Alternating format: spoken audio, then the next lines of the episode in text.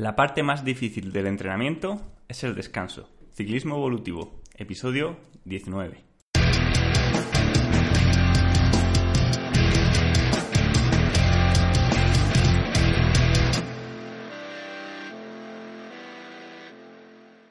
Hola, bienvenido y bienvenida a un nuevo episodio del podcast Ciclismo Evolutivo, el podcast donde ya sabéis que interpretamos la ciencia de una forma crítica y relacionándola con la experiencia práctica de lo que hacen los mejores deportistas del mundo. Y en el episodio de hoy vamos a entrar en profundidad en un tema que creo que para la mayoría de vosotros va a ser súper interesante ya que nos encontramos en una fecha, pues bueno, estamos a finales de verano, finales de temporada, donde el que más, el que menos, seguro que tiene síntomas de, cansancio, de fatiga, sobreentrenamiento. Bueno, vamos a ver eh, qué diferentes estadios hay en, en esta evolución de la fatiga hasta el sobreentrenamiento, cuando esta fatiga es buena y nos puede permitir mejorar el rendimiento y cuando es mala y nos puede derivar incluso en una enfermedad. Entrando en qué es la fatiga, cómo se produce la fatiga, los síntomas de la fatiga y, por supuesto, cómo podemos hacer para reducirla o para evitarla y, ante todo, pues intentar maximizar o mejorar nuestro rendimiento. Y por supuesto, como ahora veréis, lo vamos a ver todo desde un punto de vista súper actual, súper novedoso que seguramente no es lo que la mayoría habéis escuchado sobre la fatiga, sobre el sobreentrenamiento. Así que espero que, de verdad os guste. También, antes de empezar, bueno, deciros que, en iBox hay una pestaña donde si queréis pues podéis colaborar que se siga haciendo este podcast con una aportación mínima, creo que es un euro lo que se puede donar, pues bueno, simplemente para mantener los, gastos de, estar activo en, en. Y nada, si os gusta de verdad, pues pues bueno, os agradecería mucho eso, porque aparte, si el que hace la donación, pues le digo que puede hacer una consulta, un tema que, le interese y haré un programa sobre, sobre el tema, si, si puede servir a, más personas. Bien, pues ya yendo al grano, ¿cómo podríamos definir la fatiga y cómo se produce? Parece una pregunta con fácil respuesta, al menos todos los que hemos experimentado fatiga, cansancio, sabemos o creemos saber lo que es la fatiga, pero la verdad es que determinar cuáles son las causas de la fatiga ya sí es un, un proceso bastante complicado. La fatiga la podemos definir como una disminución del rendimiento debido a los desafíos físicos o psicológicos a los que se enfrenta el cuerpo. Ahora bien, lo que no está claro es por qué aparece esta fatiga y qué mecanismo evolutivo tiene, o sea, para qué sirve, por qué nuestros cuerpos están diseñados para generarnos fatiga. ¿Tiene esto algún sentido? ¿O es que estamos directamente mal diseñados? Porque claro, la vida sin fatiga sería la hostia. Podríamos dedicar todo el tiempo que tenemos a ser productivos, a relacionarnos con los demás. quizá ni siquiera tendríamos que dormir, por tanto tendríamos un montón de más horas disponibles para bueno realizar nuestros asuntos o si hablamos de, de hace miles de años en el paleolítico pues más tiempo para poder cazar para poder recorrer nuevos territorios en busca de alimentos, de agua, de la reproducción, etcétera. Entonces, bueno, ¿qué sentido tiene? Vamos, vamos a tratar de responderlo. Lo cierto es que la fatiga es un proceso inevitable que se deriva de la adaptación del cuerpo ante un estresor. Este estresor puede ser un estresor físico, por ejemplo, la carga de entrenamiento, pero también puede ser un estresor psicológico, por ejemplo, el, el estrés, la ansiedad que tenemos, el estrés crónico del día a día, al ir todo el día de un lado para otro, o sea, no, no tener descanso, o por ejemplo, tareas mentales súper agotadoras, como el trabajo mental, eh, estudiar, etcétera. Y luego también, eh, por ejemplo, estresores ambientales. Eh, tener una temperatura elevada, vivir en altitud, la contaminación, vivir lejos de, zonas verdes o de bosques, son, digamos, estresores que actúan en el organismo y que este organismo, para poder gestionar y combatir estos estresores sin sufrir un daño, tiene que provocar unas adaptaciones físico-químicas que a su vez provocan un desgaste que es primeramente temporal en el organismo y que si se va acumulando puede generar daño a largo plazo. Hasta ahora siempre se había pensado que las causas que provocan la fatiga son causas físicas mediadas por el desgaste de entrenamiento. Por ejemplo, por un descenso de los glóbulos rojos o del hematocrito, una bioquímica alterada, por ejemplo, un aumento de las enzimas de daño muscular, como la CPK, eh, un aumento de cortisol, una disminución de las hormonas anabólicas, etc. Pero sin embargo es difícil seguir pensando que algunas de, estas, de estos cambios sigan siendo causa del sobreentrenamiento, ya que muchos de ellos se recuperan en un tiempo relativamente rápido. En cambio, nosotros no nos recuperamos de sobreentrenamiento o de, ya veremos, de la fatiga no funcionar tan rápido como, como estos hitos pueden cambiar. Además, muchas veces podemos tener sobreentrenamiento teniendo el hematocrito bien o teniendo los niveles hormonales bien o no teniendo daño muscular. Por ejemplo, pues la recuperación de los glóbulos rojos o la recuperación del daño muscular, que es algo que no he citado antes, pero que, también es bueno, algo que se, relaciona con frecuencia con, el sobreentrenamiento, suelen ser bastante rápidos. Suelen ser pues, bueno, alrededor de, si uno deja de entrenar, pues bueno, alrededor de una semana, como, mucho. En cambio, el proceso de sobreentrenamiento, cuando ya es crónico, cuando ya llegamos a un punto de, no retorno, tarda muchísimo más tiempo en recuperar. Entonces, puede pasar perfectamente que un deportista tenga su análisis perfectamente, sus músculos perfectamente, en fin, que físicamente esté bien o parece estar bien y sin embargo está sobreentrenado. Ahora bien, si dejamos nuestra manía de centrarnos solamente en el cuerpo y nos fijamos también en la mente o en aspectos psicológicos, podríamos ver como un deportista que esté sobreentrenado casi siempre va a presentar síntomas, pese a que todos sus indicadores físicos o biológicos estén bien, va a presentar síntomas como cambios de humor, pereza, depresión, eh, problemas de sueño, problemas de cambios bruscos de hambre, ya sea tanto a tener mucha hambre como a perder apetito, incapacidad de concentrarse, en definitiva, una fatiga psicológica que sí que siempre va a estar presente en los síntomas de sobreentrenamiento. Cuando alguien tiene un cuadro de sobreentrenamiento, puede que tenga o puede que no tenga eh, síntomas de fatiga física o de daño físico, pero lo que sí va a tener siempre es síntomas psicológicos y luego un gran indicador que quizás es la clave para detectar estos estados de fatiga, que es la pérdida de rendimiento. podríamos decir que, que el sobreentrenamiento empieza cuando empiezas a tener una pérdida de rendimiento. Si no, pues bueno, es un, cansancio funcional que, no habría ningún problema. Ahora vamos a ver las etapas. Pero antes vamos a, tratar de explicar cómo funciona el proceso de, de combatir un estresor y por qué se produce la fatiga.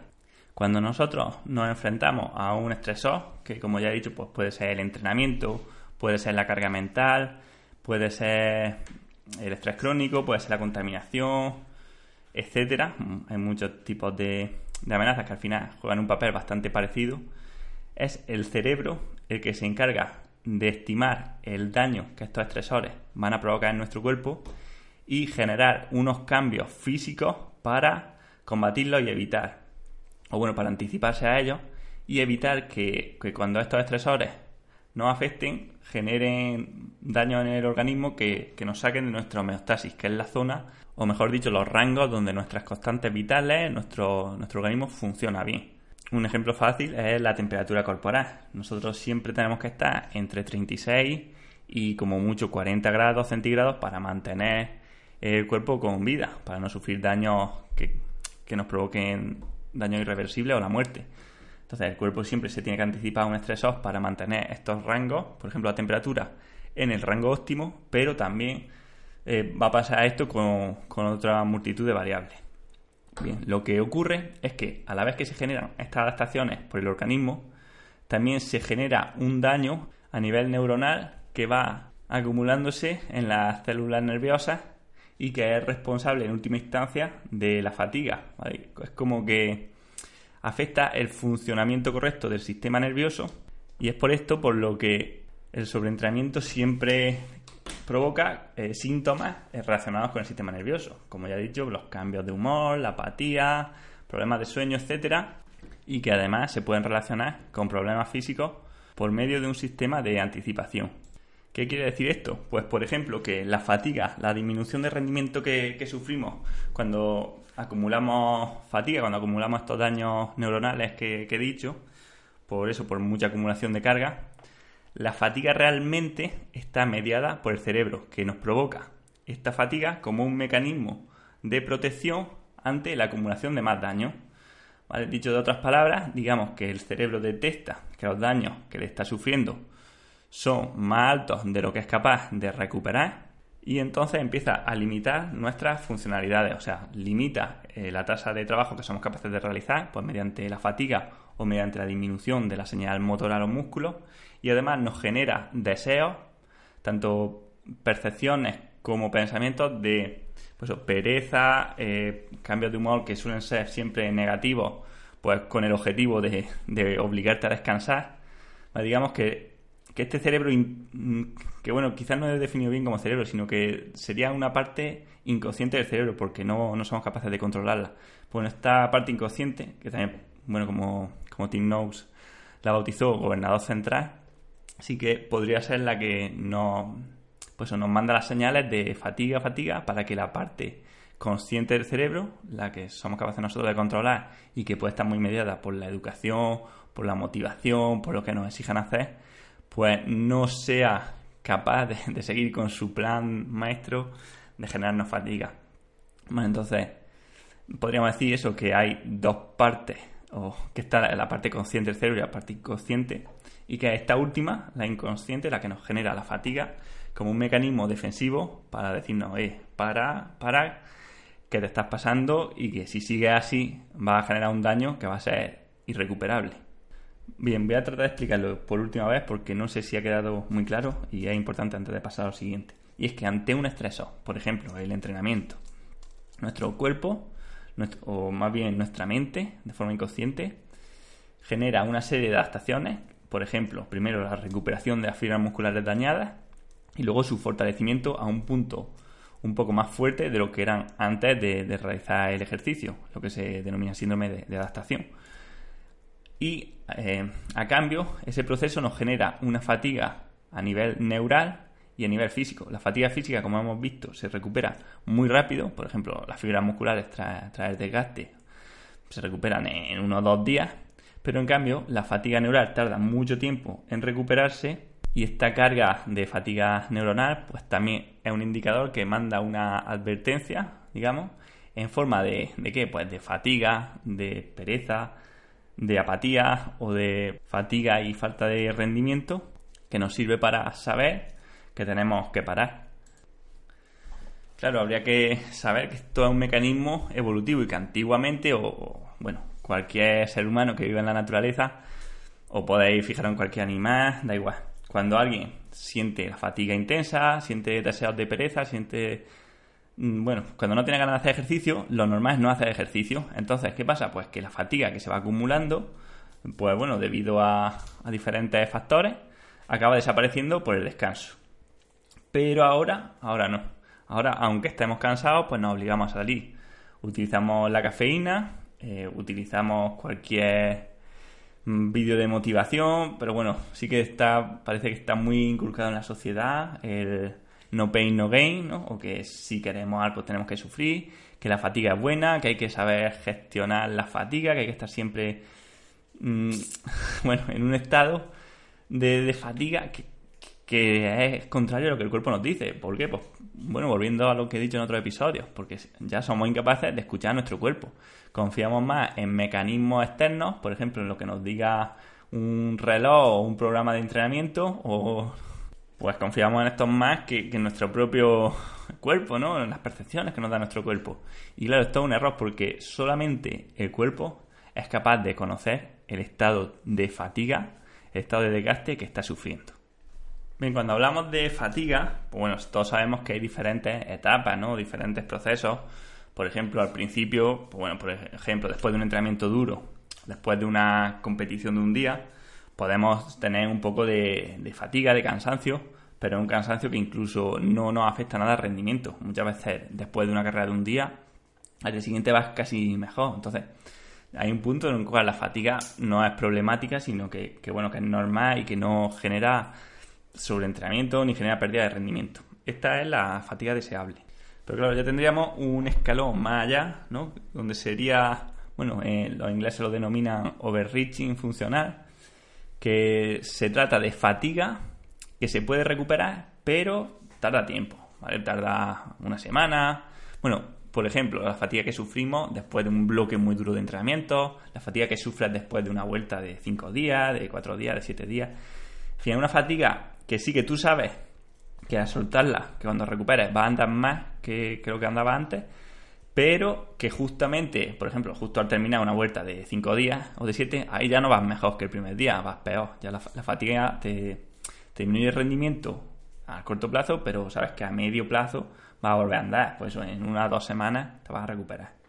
Luego ya estaría lo que se denominaría, pues bueno, sobreentrenamiento, overreaching no funcional, que es ya los procesos donde la fatiga es tan aguda que vamos a necesitar más de tres semanas en recuperarla, más de dos semanas, o sea, que no vamos a andar más de lo que estamos andando en ese momento, ¿vale? Por ejemplo, después de hacer una vuelta por etapas, como una vuelta a España, un tour, bueno, sabemos que ya el proceso que va a necesitar o el tiempo de recuperación que va a necesitar para soltar esa fatiga va a hacer que todas las adaptaciones que tenía se pierdan y por tanto tú ya en ese momento, cuando estás en, un, en una fatiga no funcional, sabes que ya no vas a volver a andar más de lo que estás andando ahora, hasta que no pasen por lo menos dos o tres meses, que sueltes toda la fatiga y luego vuelvas a construir otro pico de forma. Pero ya con ese pico de forma, con ese entrenamiento que has hecho hasta ahí, ya no puedes esperar nada más.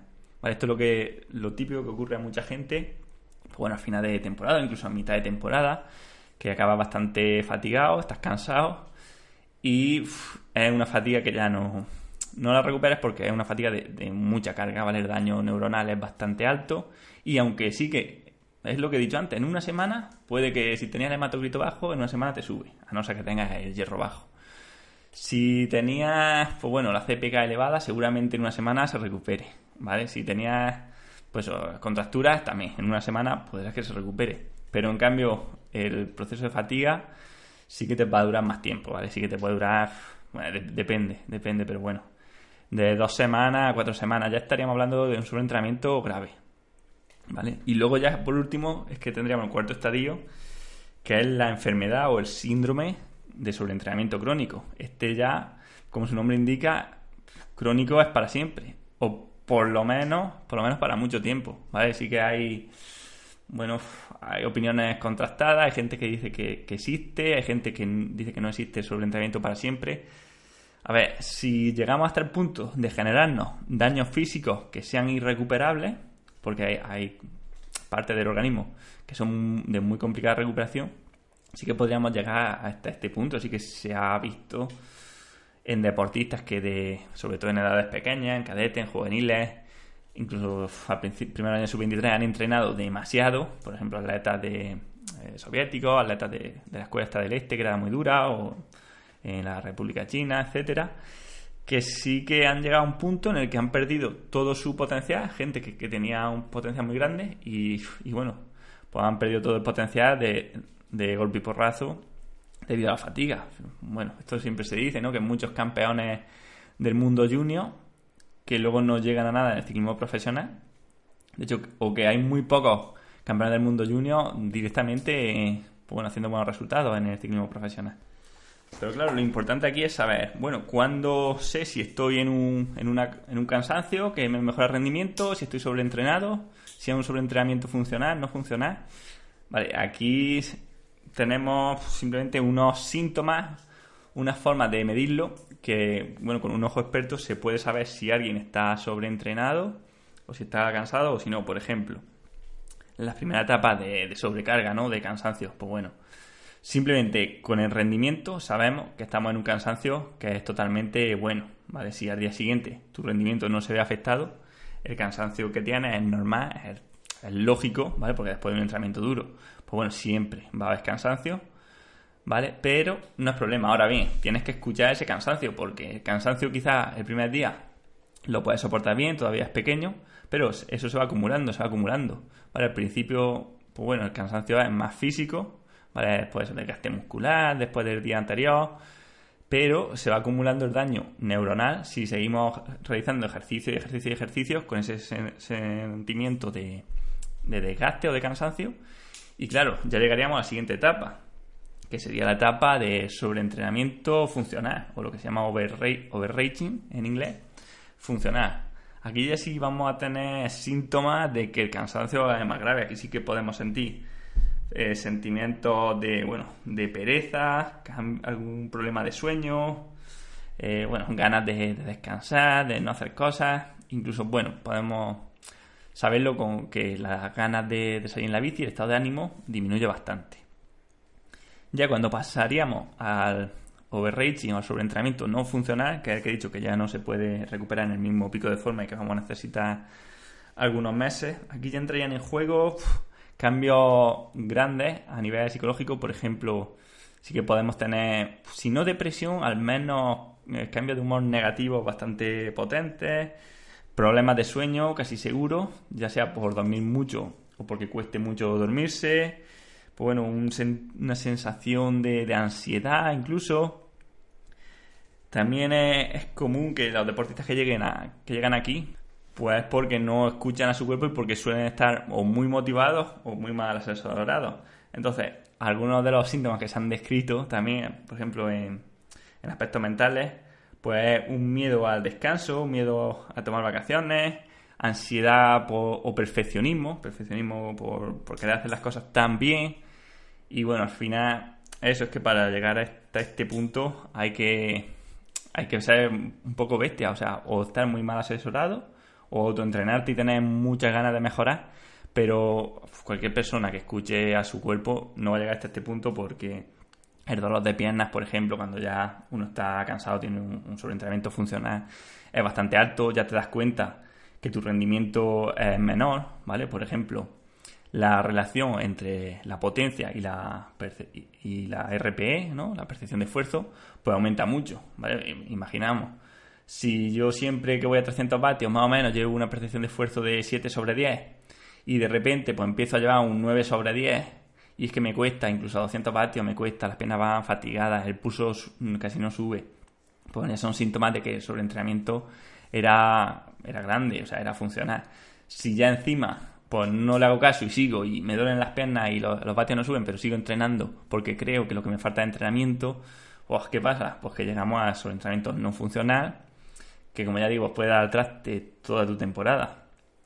Y luego ya tendríamos, pues bueno, si, si ya alguien lo obligan a seguir entrenando con un sobreentrenamiento no funciona a largo plazo, porque es, que es realmente difícil, porque cuando tú tienes un sobreentrenamiento no funciona, o sea, cuando estás quemado de verdad, es que ni te apetece salir con la bici, ni te apetece hacer nada que no sea estar tumbado.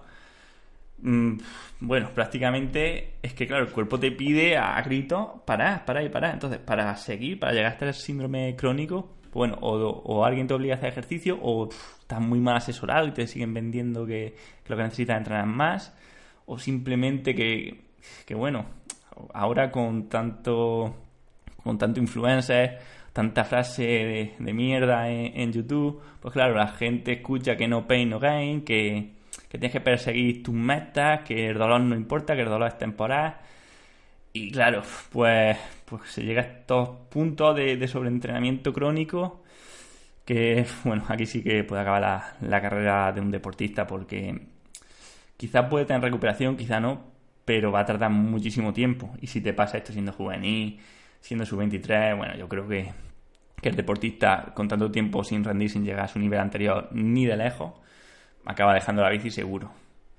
Esto es una cosa que, vamos, la mayoría de entrenadores deberíamos tener en cuenta, sobre todo cuando estamos entrenando gente joven. Que vamos, no acercarnos ni, ni al sobreentrenamiento no funcional siquiera, porque ya eso está perdiendo oportunidades del ciclista y es, una fatiga a largo plazo que va acumulando que al final le va a pasar factura. Bueno, y por último, ¿cómo podemos controlar esta fatiga? ¿Cómo podemos saber pues bueno, qué grado de, gaste tenemos, en qué grado de sobreentrenamiento estamos, etcétera. Bueno, mucha gente, otros entrenadores podrán pensar que mediante, por ejemplo, el análisis de datos, por ejemplo, la TSB de Training Peace, que es la, la relación que hay entre la carga crónica y la carga aguda de entrenamiento, que mediante la variabilidad de frecuencia cardíaca podemos medir la, pues bueno, cuando estamos entrando en un estado de fatiga y por tanto prevenirlo mediante una analítica, ¿no? Pues viendo eso, los marcadores de daño muscular, los marcadores de daño hepático, la proteína C reactiva, el hematocrito, glóbulos rojos, etcétera, que podríamos, pues bueno, saber cuándo alguien está sobreentrenado y cuándo no. Pero si bien todas estas métricas pueden ser útiles en conjunto, la realidad es que ninguna de ellas por sí sola va a ser fiable. Ninguna de ellas por sí sola te va a decir que tienes sobreentrenamiento, porque como he dicho, pues se puede tener sobreentrenamiento perfectamente, pues teniendo una analítica perfecta y tener una analítica alterada y, y andar como nunca. La variabilidad de la frecuencia cardíaca, pues bueno, se ha visto como hay gente que llega a un estado de sobreentrenamiento con una preponderancia del sistema parasimpático, ¿vale? Y por tanto, pues bueno, digamos que la variabilidad de frecuencia cardíaca se mantiene bastante alta y que hay gente que el sobreentrenamiento lo causa con una preponderancia del sistema simpático y la frecuencia o la variabilidad de frecuencia cardíaca es baja. En los dos casos estarían sobreentrenados, pero hay gente que lo acusa, bueno, con cambios eh, para, digamos, para lo alto y gente que lo acusa con cambios para lo bajo. Además, otro de los problemas de la variabilidad de la frecuencia cardíaca para la determinación de los estados de sobreentrenamiento es que ya lo vemos cuando ya, ha ocurrido. O sea, no podemos saberlo en el momento que está ocurriendo o para evitarlo, sino que ya, pues bueno, te dice, sí, está sobreentrenado. Pero, pero claro, cuando ya está sobreentrenado. Y bueno, por supuesto, TSB es algo que yo creo que tiene que estar ya más que superado porque parte primero de la base de que lo calcula todo con TSS, que ya sabemos que eso no es ningún indicador o TSS no es nada fiable con respecto a la fatiga que, ocurre en un organismo eh, respecto del entrenamiento realizado, ¿vale? ni respecto de las adaptaciones que una carga genera en el organismo, ¿vale? porque no solamente hay que tener en cuenta la carga externa, que por cierto tampoco calcula bien porque le da una puntuación de demasiada, o sea, le da demasiada puntuación al volumen de entrenamiento y demasiado poco a la intensidad, cuando debería ser justo al revés ya que la intensidad es mucho más influyente en el proceso de fatiga que el volumen. Pero a ver, dentro de tanta negatividad, pues decir que por supuesto que los entrenadores tenemos herramientas, podemos saber cuando un deportista está entrando en una fase de sobreentrenamiento y por tanto evitarlo. Lo que pasa es que las herramientas son de, otro carácter. Por ejemplo, nosotros venimos con un mecanismo de serie que es capaz de detectar todo el grado de, daño, bueno, tanto muscular como nervioso, como enzimático, que está sufriendo el organismo a través de estresores ambientales, estresores físicos o estresores psicológicos. Y este mecanismo, que resulta tan moderno, que sería la rehostia tener, pues bueno, ya lo tenemos y es la, la percepción, tanto la percepción de esfuerzo como la percepción de cansancio. O sea, escuchar a nuestro organismo, escuchar a nuestro cuerpo. Si lo que hace el organismo lo vendiese Garmin o lo vendiese Training Peaks, la gente pagaría miles de millones de euros y fliparía con, todos los datos que podemos tener. Pero claro, como son gratis y los da el cuerpo, pues ya no nos gusta. O ya decimos, bueno, no, estará bien. ¿Qué sabrá mi cuerpo de lo que está pasando en él, no? bueno, llevarle un poco a lo bestia, pero es que está pasando, ¿eh?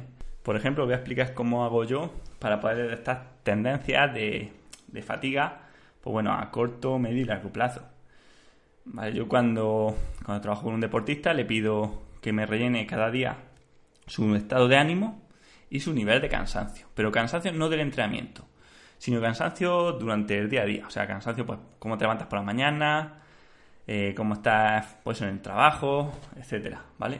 Y luego, bueno, por supuesto también en el entrenamiento, la RP, o sea, lo duro que le ha parecido el entrenamiento. el estado de ánimo, pues sería las ganas que tiene el deportista de hacer cosas puntuando desde un 1, que sería un estado de ánimo muy malo, o sea, que, no tengo ganas de hacer nada, que estoy, estoy triste, hasta un 5, que sería que tengo ganas de comerme el mundo, ¿vale? Del 1 al 5 se da una puntuación. Y luego al estado de fatiga, pues se da una puntuación desde el 1, que sería pues, que no tengo nada de fatiga, que estoy fresco como una rosa, ¿vale? Que me levanto y estoy bien. A un 5, que es estos días que te cuesta levantarte de la cama, que te duelen las piernas hasta sentado, ¿vale? bueno, pues con esas dos puntuaciones se van viendo tendencias. Por ejemplo, si el estado de ánimo de un deportista, pues una semana baja eh, bueno, bastante o significativamente respecto a la media, pero su nivel de cansancio se mantiene estable, pues nos está diciendo que quizá está pasando por problemas personales, problemas de, alguna índole que no se relacionan con el ciclismo, pero vamos, que tenemos que tener en cuenta también a la hora de, de reducir un poco las cargas si no queremos que a largo plazo pues aumente su fatiga, ¿vale? O que está teniendo más estrés en el trabajo, etcétera. Ahora bien, si la disminución del estado de ánimo también se, acompaña de un aumento de la percepción de cansancio, pues ya nos está dando señales de que el deportista está en un estado de, sobreentrenamiento, seguramente que es funcional, pero que tenemos que monitorear y que tenemos que, seguramente meter una semana más suave, una semana de recuperación activa, o por lo menos bajar las cargas, porque el deportista está cansado, ¿vale?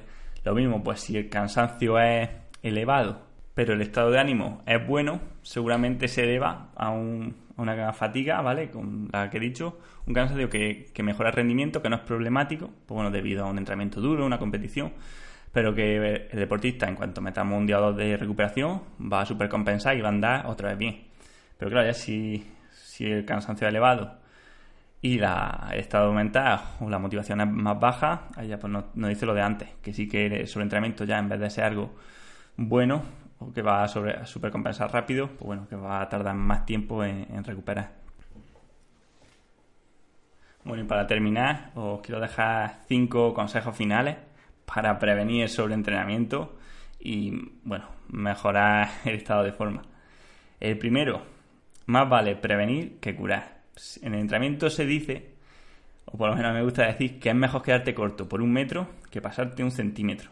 Porque cuando tú te quedas corto, siempre luego tienes la oportunidad de seguir dando estímulos hasta llegar al punto en que queremos. Pero una vez que te pasas, solo queda la oportunidad de, bueno, descansar, parar y buscar otro pico de forma pero ya claro, dentro de unas semanas o meses, por lo menos.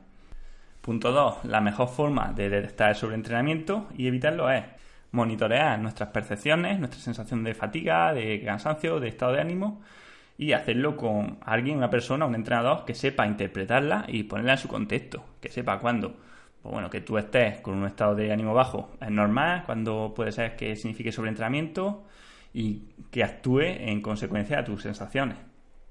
Punto número 3. No te autoentrenes. O por lo menos deja que alguien externo bueno, sea capaz de, controlar la fatiga que esto está eh, sufriendo. Y esto pasa mucho, a mí también me ha pasado, y es que desde dentro, cuando uno está, bueno, tan inmiscuido en su programa de entrenamiento, deja que las sensaciones o que las emociones, los miedos, guíen el programa de entrenamiento.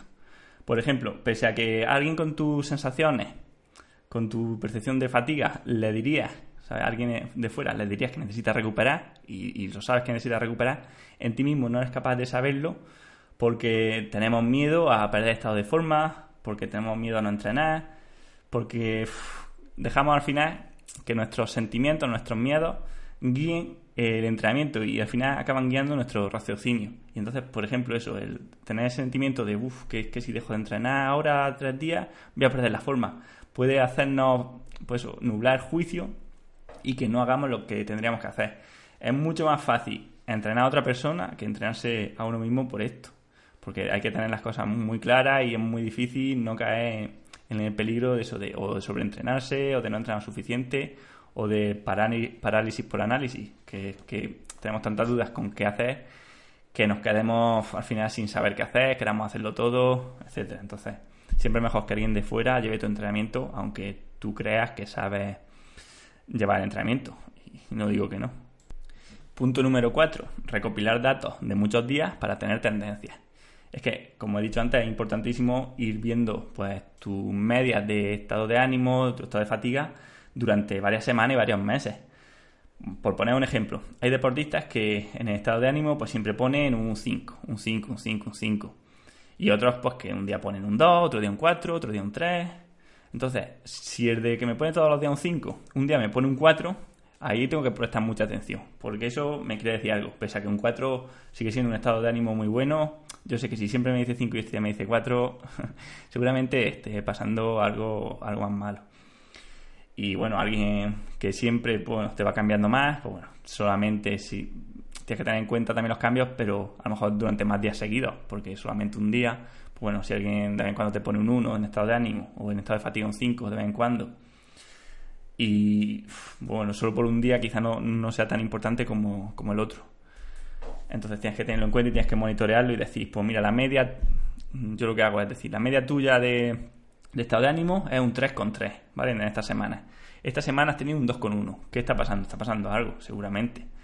¿Vale? Aunque un punto sobre 5 no parezca mucho, sí que cuando saca las tendencias y saca las medias es, mucho.